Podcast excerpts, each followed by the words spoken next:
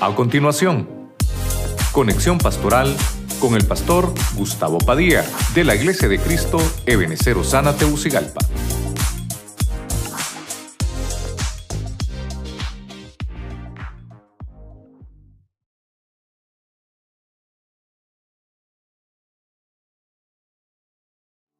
Eh, solamente recapitularle los antidepresivos ministeriales. En el punto número uno vimos a Esdras. Esdras es aquel que se deprimió porque el pueblo completamente, todo el pueblo había pecado. Era un pecado nacional cuando llegó Esdras.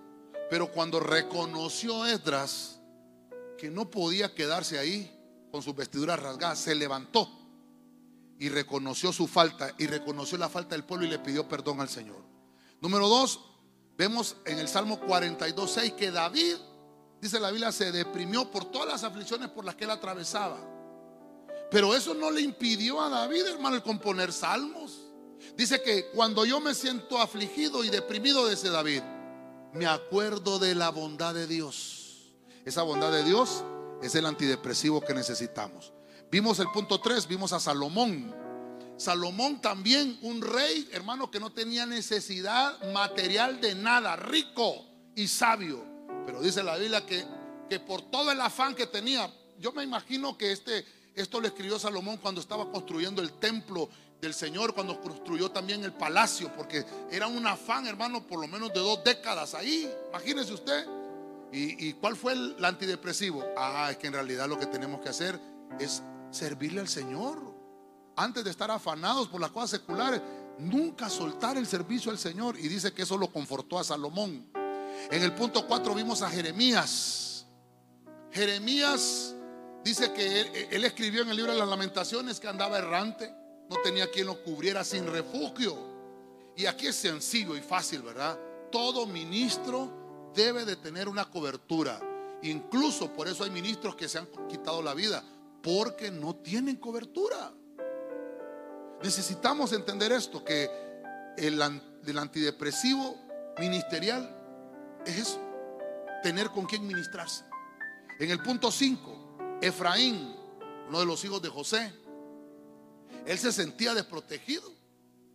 Imagínense usted, él quería que lo reconocieran como el hijo más dotado, pero al final entendemos que esa desprotección es porque él mismo no miraba a Dios, él miraba, idolatraba a su papá. No, tenemos que entender que nuestra protección es divina y que Dios ha dejado hombres, pero que el que, el que nos protege es Dios. ¿Cuántos decimos amén? Amén. En el punto 6, mire usted, en Lucas 22, 45 encontramos a los discípulos. Los discípulos, hermano, tanto hablando de Pedro, Jacobo y Juan, ¿verdad? Que eran las columnas en aquellos entonces, comenzaban, tenían más de tres años y medio de estar con Jesús. Y dice la Biblia que Cristo los llevó a orar. Pero era tanta la tristeza que cuando Cristo regresó, tres veces, tres veces regresó, y las tres veces los encontró durmiendo por la tristeza. Porque no, no, no los dejaba orar la depresión. Y entonces el Señor les dio el consejo, oren sin cesar para que no entren en esa tentación. Entonces el antidepresivo es la oración. No podemos soltar la oración. Y por último vimos a Pablo. Vimos a Pablo. Estoy hablando de los antidepresivos. Pablo dice que estaba deprimido, con un montón de hermanos también, con varios deprimidos, pero por, por todas las cosas que pasaban. Pablo recuerde que lo encarcelaron, lo latigaron, tantas cosas que le hicieron. La depresión va a llegar, pero no nos tenemos que olvidar que Dios ya dejó un antidepresivo. A eso se llama consolación. La consolación es el mejor antidepresivo. Y dice la Biblia que Cristo es el consolador y que también el Espíritu Santo es un consolador. Necesitamos tomarnos de la mano de nuestro Señor porque Él es el que tiene los antidepresivos. Dele palmas fuerte al Señor, hermano, con todas sus fuerzas.